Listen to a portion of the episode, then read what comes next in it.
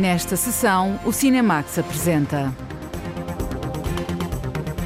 Green Border, zona de exclusão, o drama sobre a crise dos migrantes na fronteira da Polónia e Bielorrússia. Os Dias Perfeitos de Wim Wenders, filmados em Tóquio.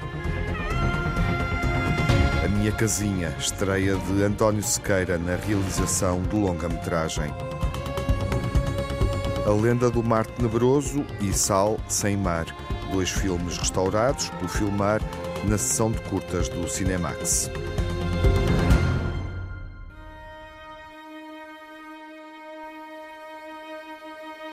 A fronteira da Polónia com a Bielorrússia é o cenário da ficção realista de Agnieszka Holland sobre os migrantes que procuram entrar na Europa.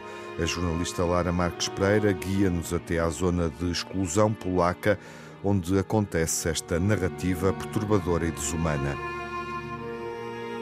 A realizadora polaca Agnieszka Holland tem sido uma autora atenta à história europeia e às repercussões sociais dos vários conflitos que marcaram a região ao longo do tempo.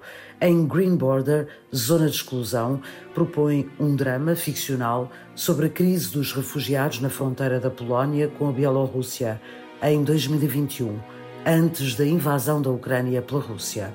No Festival de Veneza, onde venceu o prémio especial do júri, a realizadora explicou que Green Border segue a mesma linha de outros filmes em que procurou chamar a atenção para acontecimentos reais. One of the reasons why I did that movie of today, you watch today, it is because I did other movies years ago. Uma das razões que me levou a fazer este filme agora são os filmes que fiz para trás. Fiz um filme sobre a Segunda Guerra Mundial e o Holocausto, ou a fome na altura de Stalin, porque tinha a impressão que eram eventos que não terminavam ali, estavam apenas adormecidos Os perigos do nacionalismo, totalitarismo e a violência enquanto arma para lidar com os problemas desapareceram durante algum tempo, deixaram de estar no calendário da Europa, na forma como lidamos com os nossos problemas. Mas acho que não acabaram e podem voltar a qualquer momento. But that it didn't disappear, it can come back any moment.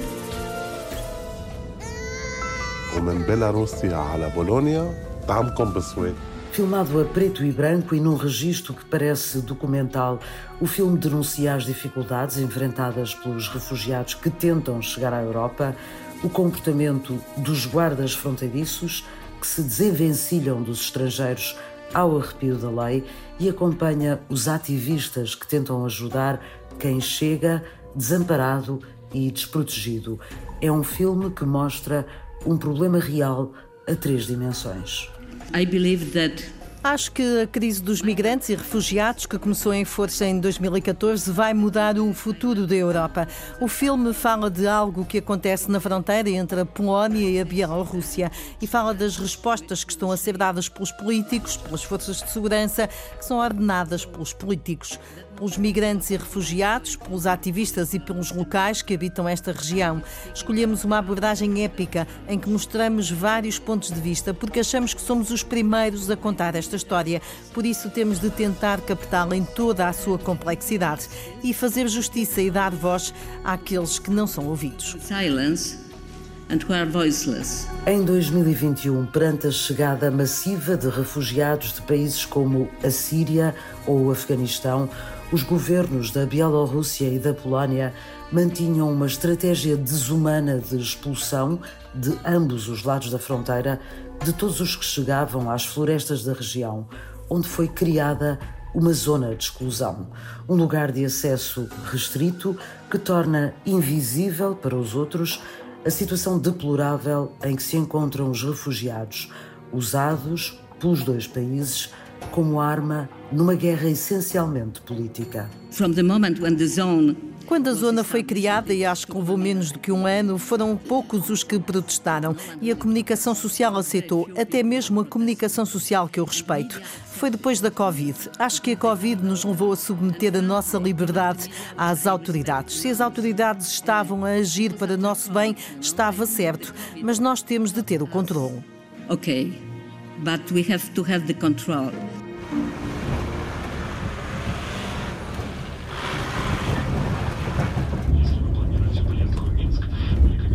زتاخ 300 dollars now. شو عم بده 300 دولار هذا عم يقول 300 dollars كمان نو دولار نو دولار وسام دفع له كل شيء ما ما Sir, please don't get angry. I give you 300 euros. It's more than dollars, okay? Все, شو там да нормально все. Come on, come on. It, it, will, it was impossible for the Era documentary- impossível os documentaristas e jornalistas irem à zona de exclusão, mas nós podíamos fazer uma coisa que eu sei fazer, uma ficção sobre coisas que ainda estão a acontecer nesta altura. the events which are going right now on. Green Border, Zona de Exclusão, é uma ficção sobre um drama real que ainda hoje está a acontecer na Europa. Um território que, como lembra Agnieszka Holland, se orgulha de defender os direitos humanos, mas que ao longo da sua história foi palco das maiores atrocidades contra a vida humana. A realizadora aponta o dedo aos governos que têm o poder de dar orientação aos cidadãos europeus sobre a forma como lidar com crises como a dos refugiados. It depends very much Tudo depende da forma como as pessoas são usadas pelas autoridades, pelos governos, pelos políticos, pela igreja e pelos by comentadores. the churches, by the opinion makers. Jak nóżką macha. Cześć Laura. Wiesz, że dobrze ci będzie z nami, co? Wiesz o tym.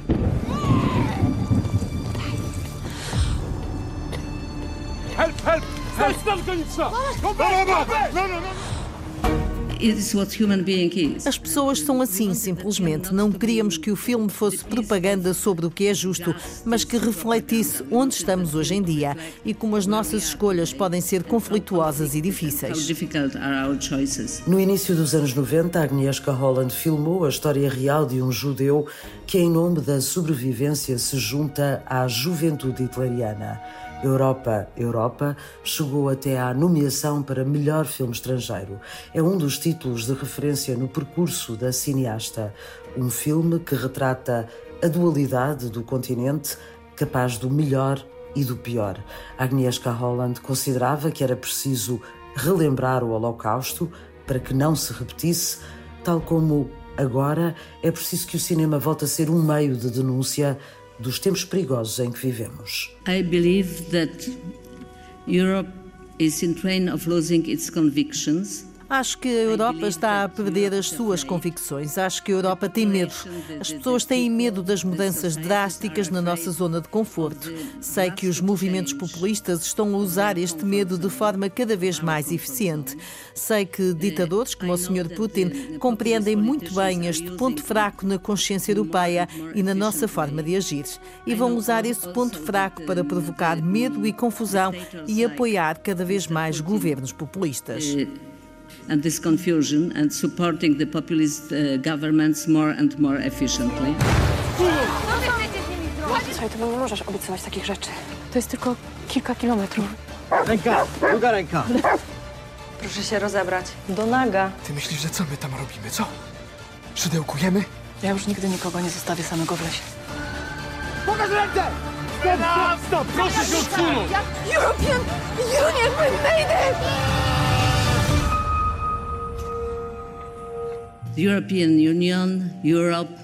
A União Europeia, a Europa, o continente da liberdade, democracia e direitos humanos vai desaparecer. Vai transformar-se numa espécie de fortaleza e as pessoas que tentam chegar ao nosso continente vão ser mortas por nós, europeus. A visão de uma Europa fechada sobre si própria, sem capacidade de inclusão e solidariedade, sem conseguir defender os mais elementares direitos humanos. Agnieszka Holland antecipa um futuro pouco luminoso se nada for feito, entretanto, se não houver um despertar de consciência. Green Border é por isso mesmo um alerta dramático sobre uma situação que se mantém num momento que pode ajudar a definir o futuro da Europa.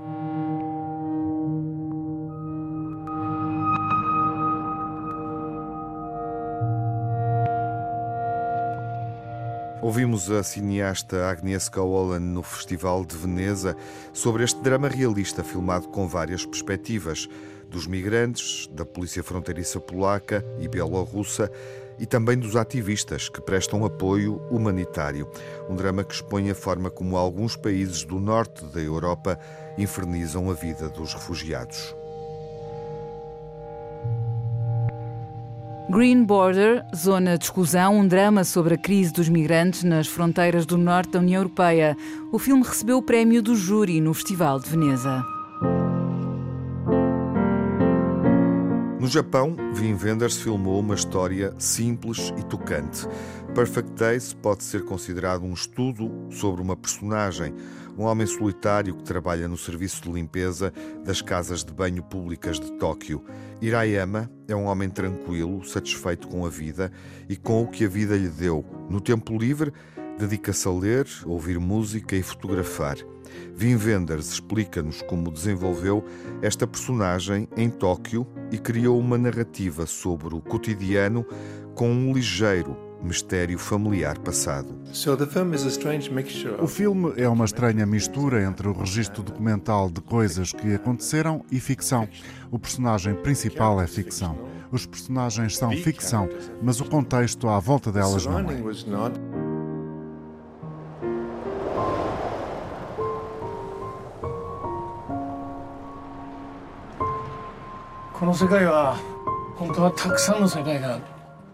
I don't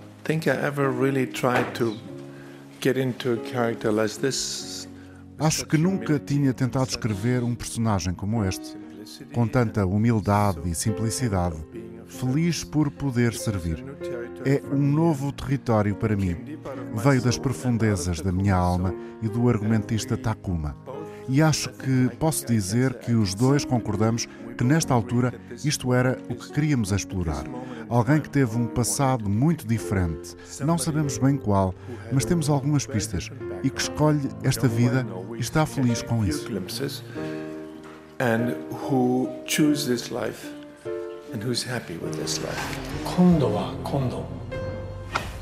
今は今。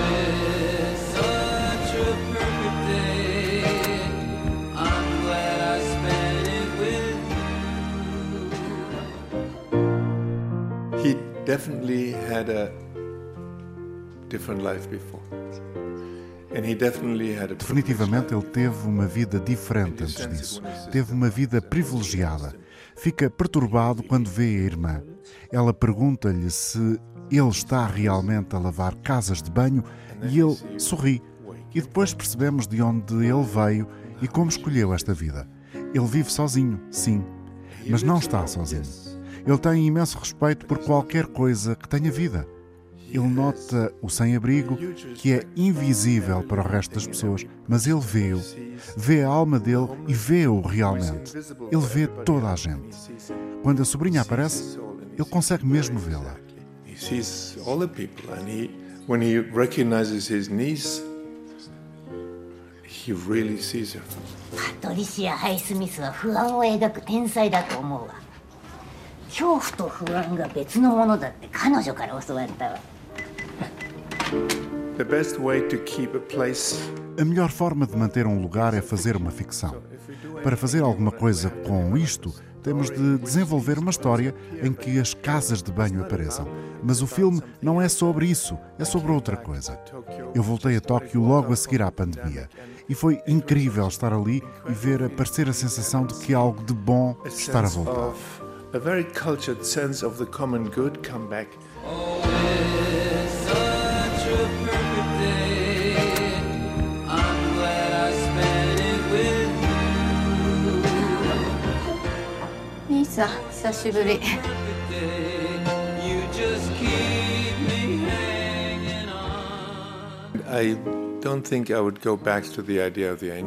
Acho que não volto aos anjos de Asas do Desejo. Isso talvez seja o mais aproximado. Se quiserem, o personagem principal é uma espécie de anjo. Nem toda a gente o vê. Para muitos, ele é o invisível. Como os anjos, nas asas do desejo. Há pessoas que entram na casa de banho e não o veem. Por isso, sim, ele é uma espécie de anjo. Obrigado. just one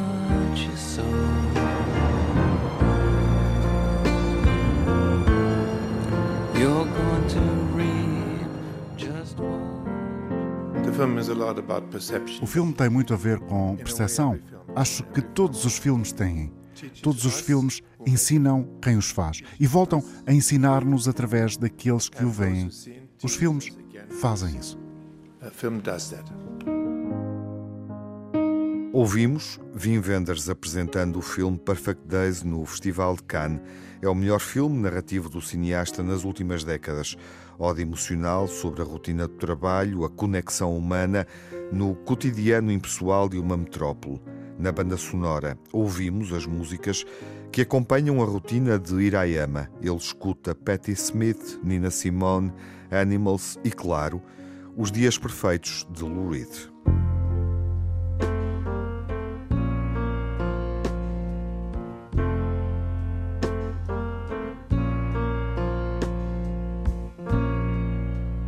Just a perfect day.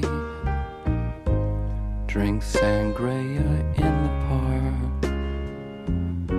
And then later, when it gets dark, we go home.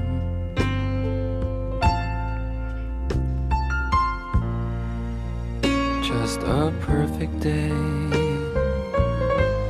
Feed animals in the zoo. Too, and then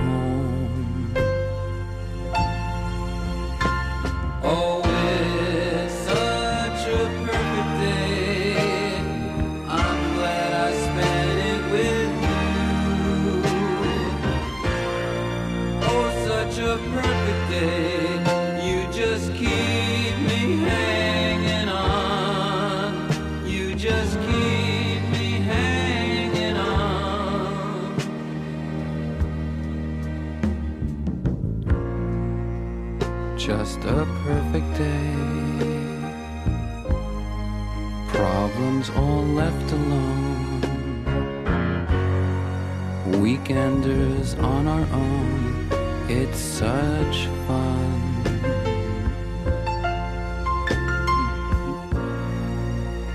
Just a perfect day. You made me forget myself. I thought I was someone else, someone good.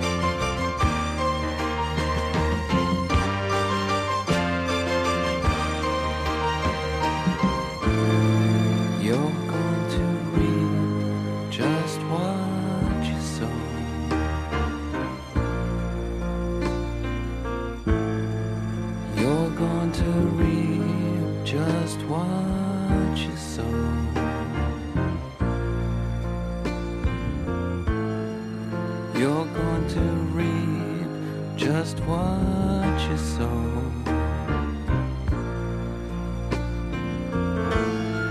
You're going to reap just what you sow.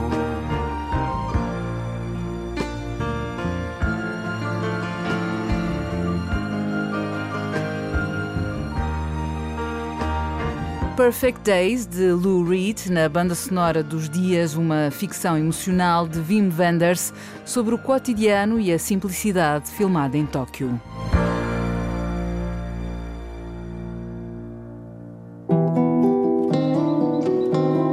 A Minha Casinha é a primeira longa-metragem de António Sequeira, que estudou cinema em Londres e regressou a Portugal para filmar esta ficção sobre família, saudade e emancipação. Ele trocou impressões com a jornalista Margarida Vaz sobre este drama que é pessoal. A Minha Casinha é a história de uma família do interior que vê o filho mais velho sair de casa para estudar em Londres. É a primeira longa-metragem do jovem cineasta António Sequeira. A experiência vivida na primeira pessoa deu o mote à realização do filme. Eu, quando tinha 18 anos, também fui para fora, fui estudar para Londres, cinema, e a vida, obviamente, lá fora, apesar de algumas coisas boas, nem tudo era perfeito, não é? E, e acabei por ter alguns momentos em que estava, se calhar, assim, a sofrer um bocadinho mais. Uh, mas sempre que chegava a casa, os meus pais perguntavam como é que estava e eu dizia que estava tudo bem. Uh, e eles também diziam o mesmo. E então, com o tempo, eu percebi-me que dos dois lados estávamos a, a mentir, estávamos a, a pôr uma, uma, uma, uma máscara quase. E esse foi um bocadinho, essa, essa realização foi um bocadinho o início da ideia de que se calhar estava um filme interessante. Lembro-me da altura depois começar a falar também com muitos amigos sobre o mesmo, o mesmo problema uh, e estavam todos a passar o mesmo, tanto pessoas de, de Portugal como pessoas de outro, do outro lado de todo o mundo. Uh, alguns tinham sido substituídos por um cão e por isso eu comecei a perceber que realmente isto era, se calhar era um tema universal uh, que afetava muita gente e achei que era interessante fazer, fazer este filme de ver também o, o filme do Linklater, o Boyhood, uh, em que eles têm um momento final, apenas uma cena em que, em que, em que tocam um bocadinho neste tema. Eu achei que era interessante desenvolver mais o tema e fazer um filme todo focado nisso focado num ano em que, em que os filhos saem de casa e vemos sempre que eles regressam a casa. O filme reúne memórias do realizador António Sequeira e narrativas relatadas por colegas e amigos. Os filhos que saem de casa dos pais para estudar ou trabalhar fora no estrangeiro é uma realidade comum a muitos portugueses.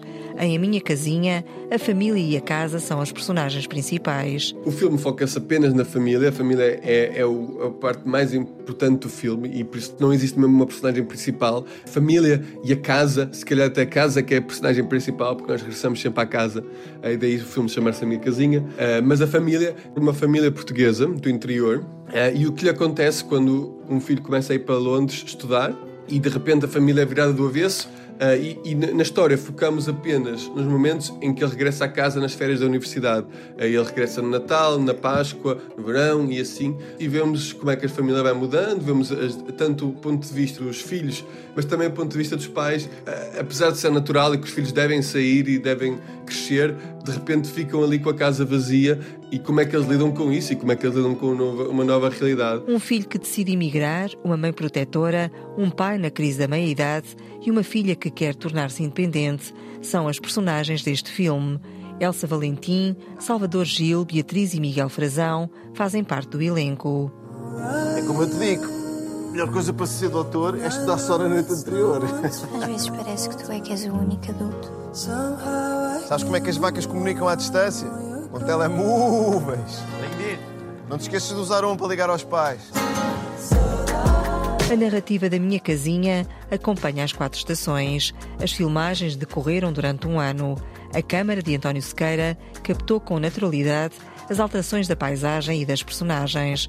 O regresso do filho a casa durante as férias marca o ritmo da história. Como nós apenas vemos a história quando o filho regressa a casa, a estrutura do filme é de acordo com as estações. Nós apenas vamos lá no outono, na, no inverno, na primavera, verão, e é focado apenas nas estações. E foi algo que nós também depois decidimos filmar cronologicamente a nível das estações. Filmávamos uma estação, tudo junto, que não é muito habitual, uh, e filmávamos um, um momento todos, depois parávamos, filmávamos um momento a seguir, deixávamos que o tempo passasse até que a estação ficasse nova, filmávamos outro momento. Para nós isto era importante não só para visualmente poder-se ver as diferentes estações de uma maneira natural e, e, e realista, mas também era para se podermos ver as personagens um bocadinho e os atores em si a crescerem uh, no ecrã e, e eles também como atores evoluírem e irem crescendo e, e perceberem melhor as personagens, tal como nós também vamos percebendo as, as nossas personagens. A paisagem de Baião é o cenário da minha casinha.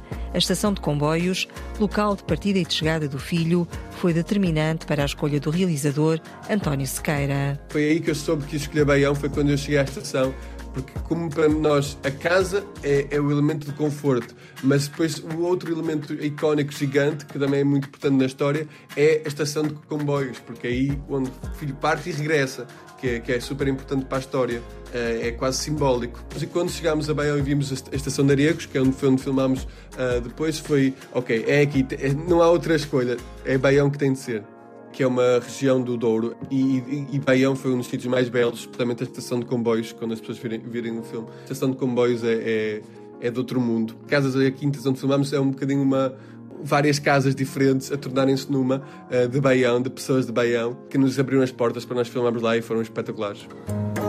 Abdiquei tudo para eles serem felizes. E eu? Se eles estão felizes, eu estou feliz.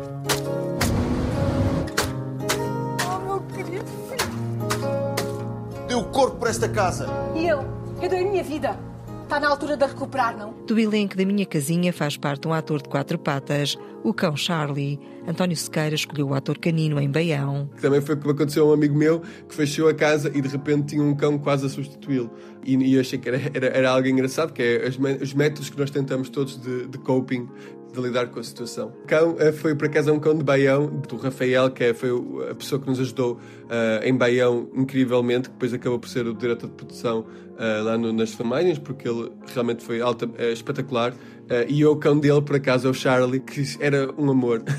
Sim, como tínhamos o Rafael no set de filmagens, ajudava, porque é o dono dele, e então ele fazia mais ou menos o que o dono mandava. Em geral, foi, foi super obediente, espetacular trabalhar com o cão. A Minha Casinha, o título do filme, é inspirado na canção com o mesmo nome. É um hino ao imigrante. O realizador António Sequeira, a viver em Londres, compreende bem o peso desta palavra. Sensação de casa é uma coisa que eu não sei se isto é da minha experiência como imigrante, que especialmente os imigrantes sentem muito essa importância de, e andamos sempre um bocadinho à procura dessa casa, desse, desse sítio onde nos sentimos totalmente seguros e, e, e, confortáveis. Por isso é que eu achei que o título é um bocadinho sobre isso. Eu lembro de ler um comentário no YouTube uh, dessa canção, porque é a canção dos chutes, especialmente a minha casinha, que é o hino português para os imigrantes. E, e, eu achei isso engraçado e acho que realmente eu lembro quando, quando uma pessoa vai para fora, aquelas, a frase as saudades que eu já tinha da minha alegre casinha, que realmente tem outro, outro impacto quando uma pessoa as canta. E eu lembro também de sentir isso, e foi por isso que achei que era uma música importante para ter também no. Uh, o nome A Minha Casinha é, encapsula um bocadinho essa sensação muito bem. O filme A Minha Casinha foi premiado nos Estados Unidos. O cineasta António Sequeira vê nesta distinção um reconhecimento e uma história universal. O filme ganhou o prémio do público no Festival de Austin, nos Estados Unidos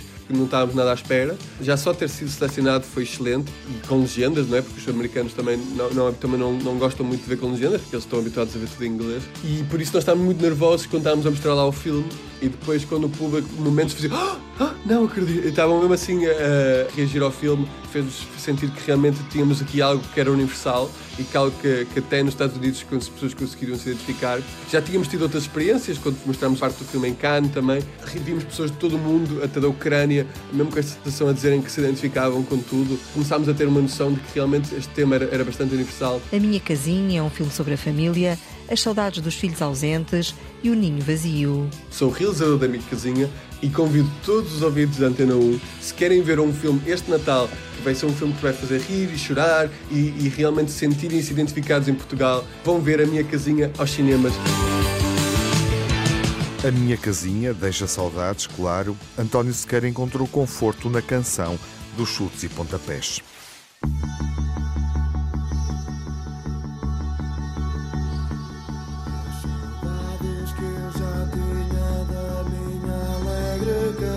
Casinha tão modesta quanto eu. Meu Deus, como é bom morar modesto primeiro andar a contar vindo do céu.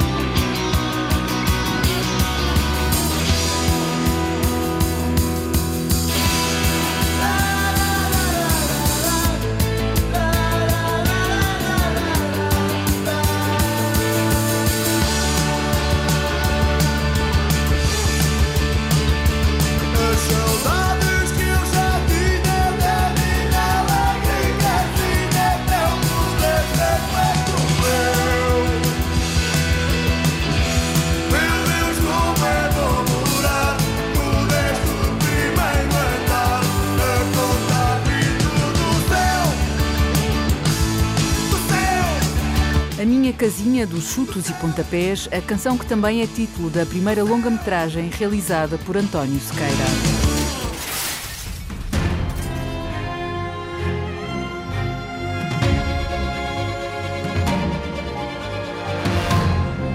A sessão do Cinemax recomeça com curtas-metragens restauradas pelo Filmar da Cinemateca Portuguesa e que exibimos na RTP2.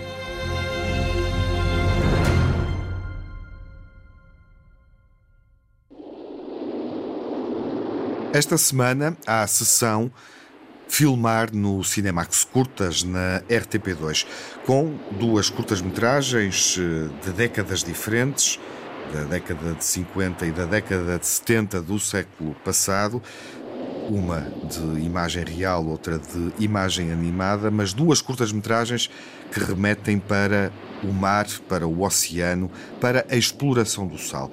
Vamos falar sobre isso com Tiago Bartolomeu Costa, coordenador do Filmar uh, e nosso parceiro também na divulgação das sessões que acontecem quer no Cinemax, quer em sala de cinema nomeadamente na Cinemateca. Olá, Tiago, bem-vindo. Olá, Tiago, como estás? Bem, obrigado. E, e, vamos navegar num mar tenebroso. Vamos também falar da exploração do sal em Rio Maior, olhando para Sal Sem Mar e a Lenda do Mar Tenebroso, as duas curtas que exibimos uh, no Cinemax. Há uma ligação evidente entre filmes uh, totalmente diferentes. Um de resto é de animação, imagem animada, e o outro é um documentário. Sim, absolutamente. São, são, são propostas e leituras daquilo que é uma história, uh, enfim, dos mitos que construíram uma memória coletiva e depois o modo como a realidade na qual viveram as pessoas que, que cresceram com esses mitos um, ah, nos permitem pensar que papel é que o cinema tem na construção de um imaginário comum. É, é, sempre, é sempre muito interessante perceber eh, as pontes inusitadas que os filmes criam ou nos oferecem, às vezes porque quando os programamos não estamos completamente conscientes destas ligações, às vezes também porque os filmes falam, falam entre si. E temos aqui dois exemplos assinados por duas pessoas que foram pioneiras na sua, na sua prática cinematográfica uhum. e que nos entregam, nos nos legam uma, um imaginário que, de certa maneira, é um imaginário coincidente no, na construção de um Portugal contemporâneo. Uhum. E em tipologias, géneros, enfim, totalmente distintos. Comecemos pela, pela animação, pela Lenda do Mar Tenebroso, o filme mais contemporâneo, digamos assim, e um filme que é marcante também na história uh, do cinema de imagem animada em Portugal.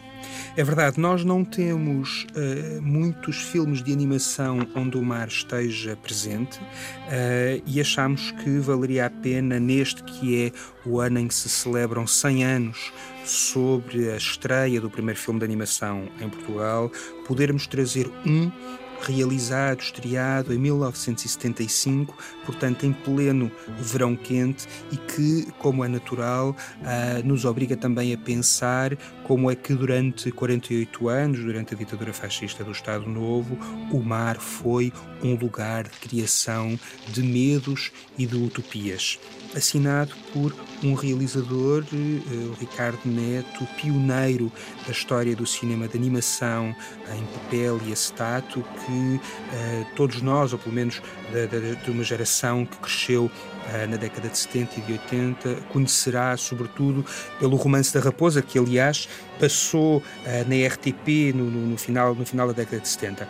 É, é um cinema que parte daquilo que são as imagens feitas da história, portanto, da expansão marítima, mas, sobretudo, muito consciente àquilo que não nos foi dito, não nos foi contado uhum. e que o desenho uh, permite precisamente sublinhar algumas das contradições dessa história.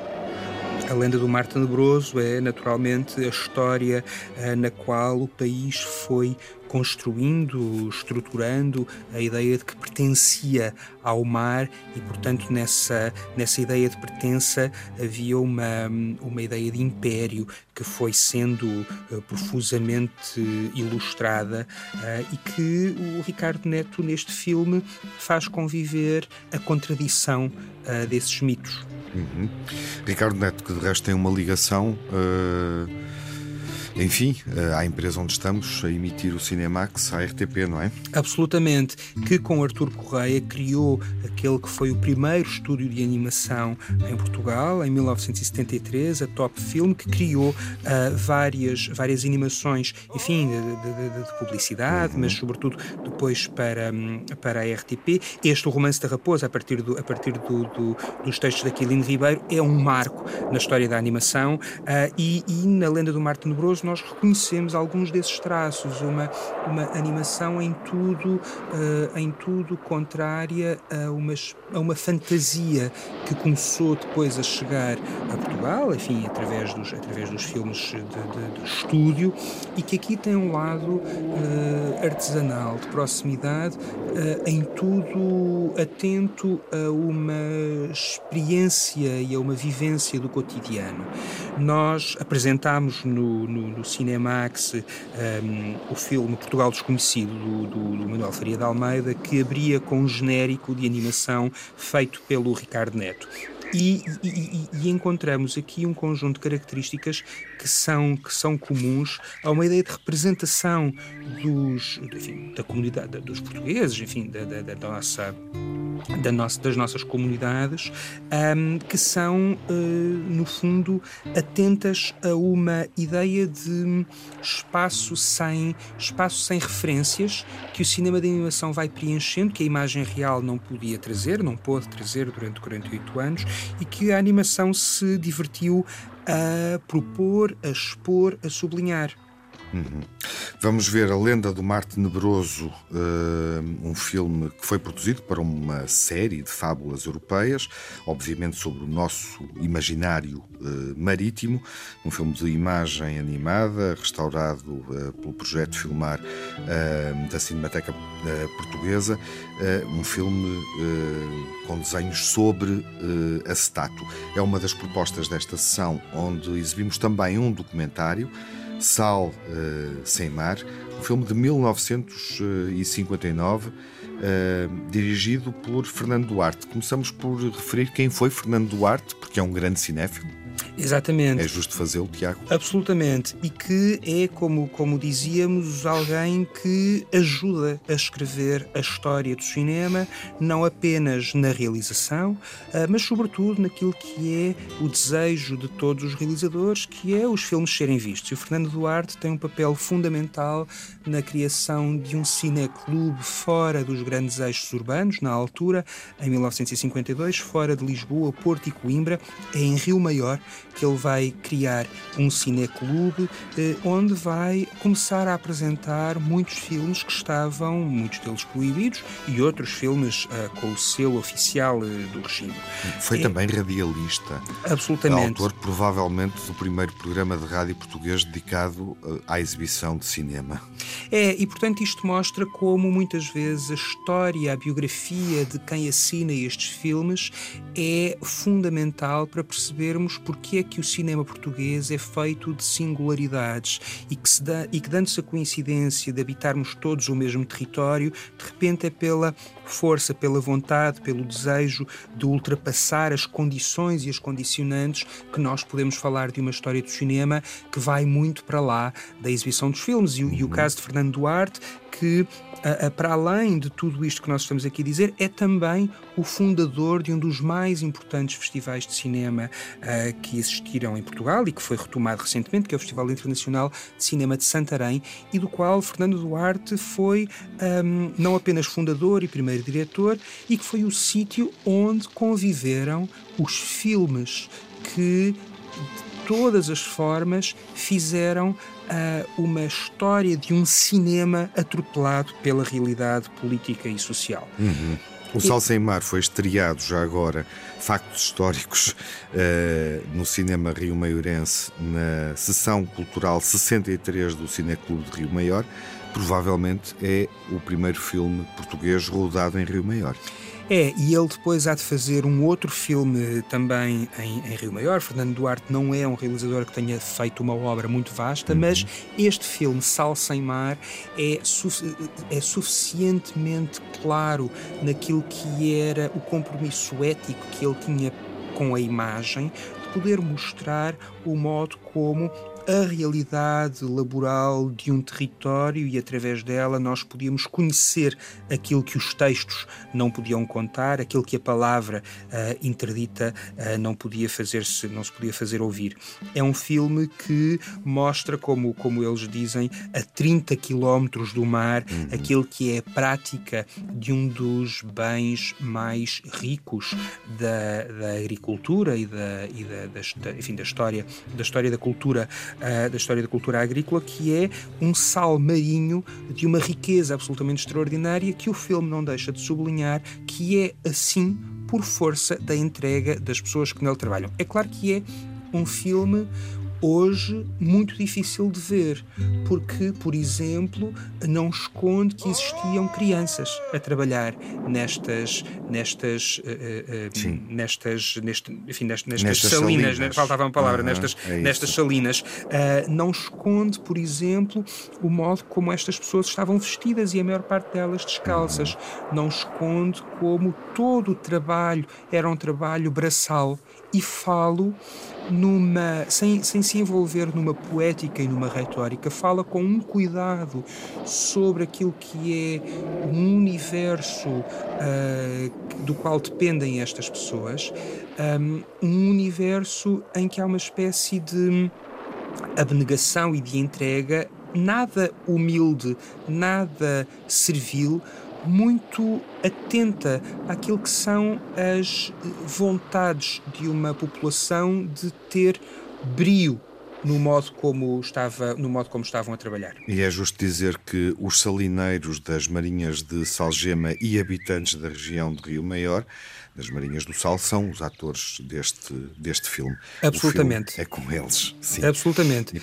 E, portanto, é um documentário que, na verdade, constrói uma narrativa a partir de imagens reais, mas sobre as quais nós podemos uhum. fantasiar. Lá está. Que vida é destas pessoas? Estão a representar enquanto estão a apanhar, a ensacar, a carregar aquele sal? Estão a fazê-lo para a câmara ou estão de facto a fazê-lo? Onde é que a câmara se coloca para nos mostrar? até onde vai o sacrifício destas, destas pessoas. Portanto, não há aqui nenhuma vontade de ver sublinhadas nestes filmes uma, uma preocupação que o próprio regime fascista tinha de mostrar a humildade do povo, mas sim mostrar como há uma história subterrânea que o cinema foi ajudando a desconstruir e que nós hoje temos alguma responsabilidade ao integrarmos estas imagens no nosso discurso coletivo, temos alguma responsabilidade no modo como as tratamos. E é isso que também estamos a fazer. Uh, convite para acompanhar a exibição destas duas curtas-metragens. Uh, que mostram a ligação do cinema com o imaginário marítimo, e esse é um foco, obviamente, do filmar nesta uh, sessão do Cinemax, a penúltima do ano na RTP2, uh, eh, e vale a pena também convidar quem está em Lisboa, quem vai estar em Lisboa no dia mais curto do ano para uma sessão uh, do Filmar na ampla programação do dia mais curto. Vamos também ter uma sessão no Cinemax na, na RTP2. Uh, eh, enfim, há sessões de curtas uh, ao longo deste mês de dezembro. assinalando o solstício de inverno, no dia 21 de dezembro. Essa é a data da sessão que acontece na Cinemateca, correto, Tiago? Exatamente. Onde está o Sal Sem Mar. Onde está o Sal Sem Mar e que é uma parceria que o Projeto Filmar faz com a Agência da Corta-Metragem, que é quem em Portugal é responsável por este projeto europeu de apresentação, difusão daquilo que são, eh, daquilo que é a diversidade das curtas-metragens em Portugal.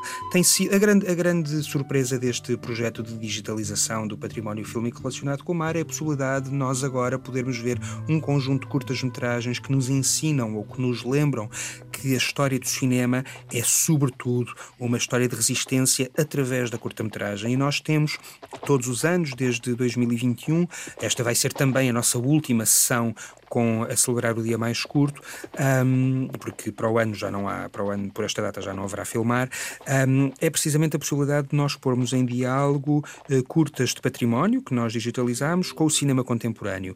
E por isso este Sal Sem Mar vai, por exemplo, dialogar com o recentíssimo As Gaivotas Cortam o Céu, da, da Mariana Bartolo e do Guilherme Garcia Lopes, que também uh, trabalham sobre a tentativa de encontrar uma vida uh, corrente, normal, digamos assim, na violência das condições laborais. Um, é uma sessão em que nós uh, tentamos perceber o que é que liga, por exemplo, um filme de 1924, um filme rodado, um filme amador, rodado por Charles Mallet em São Miguel, chamado Um Filme de Família, com o Comezainas da Mafalda Salgueiro, um filme de 2022, um documentário de animação em que a Mafalda Salgueiro acompanha o processo de uh, feitura de riçóis de pescada uh, pela sua mãe. E, portanto, isto mostra como no, é, é, esta abordagem que nós podemos fazer ao mar é suficientemente ampla para não uh, temermos nenhum tipo de exclusão. Uhum. É uma sessão que eh, é sempre um momento de grande, de grande festa, porque podemos trazer os realizadores contemporâneos a olhar para um filme de, para, para filmes de património e pormos alguns filmes de património em perspectiva. Por exemplo, vamos apresentar um filme uh, do Miguel Spiegel, de 1964, chamado Sobre a Terra e Sobre o Mar, que é um filme que põe as árvores a falar. As árvores uh, que dão origem à madeira, na qual são construídos os diferentes barcos uh, no país e que, de certa maneira, também elas nos contam, nos contam histórias. São experiências cinematográficas que, por exemplo, se ligam ao filme do Pedro Sena Nunes, As Palavras Derretem-se na Água, que é um filme raríssimo de se ver em sala de cinema, um filme de 1998, e que nos divertiu muito imaginar como é que podemos contribuir para que o cinema seja uma língua do presente. Uhum. Tiago, uh, está feito o convite também para a sessão filmar uh, no dia mais curto, uh, no próximo dia 21. Despedimos-nos aqui, desejo de boas festas e, sobretudo, de boas sessões de cinema. Muito Até obrigado. ao próximo encontro, que será já no ano novo. Exatamente, Tiago. Muito obrigado e muito obrigado por este ano de colaborações e até breve. Até breve.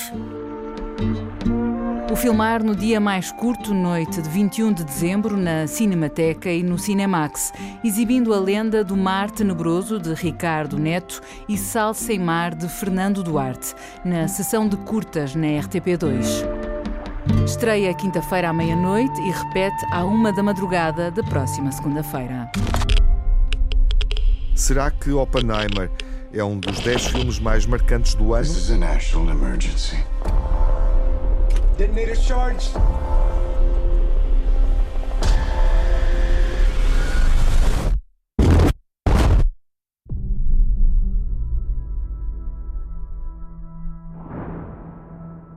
We're in a race against the Nazis. And I know what it means. You are the man who gave them the power to destroy themselves. And the world is not prepared.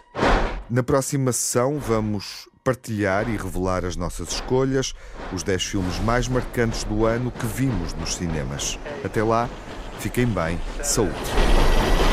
Six, five, four, three, Truman needs to know what's next. Two, what's next? One.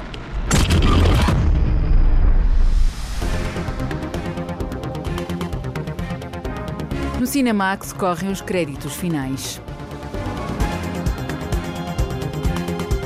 Edição e coordenação de Tiago Alves, com Lara Marques Pereira e Margarida Vaz. Sonorização de Edgar Barbosa e de Rui Morgado. Pós-produção de Edgar Barbosa. Banda sonora original de Cinemax é composta por Duno Miguel e é remisturada por César Martins.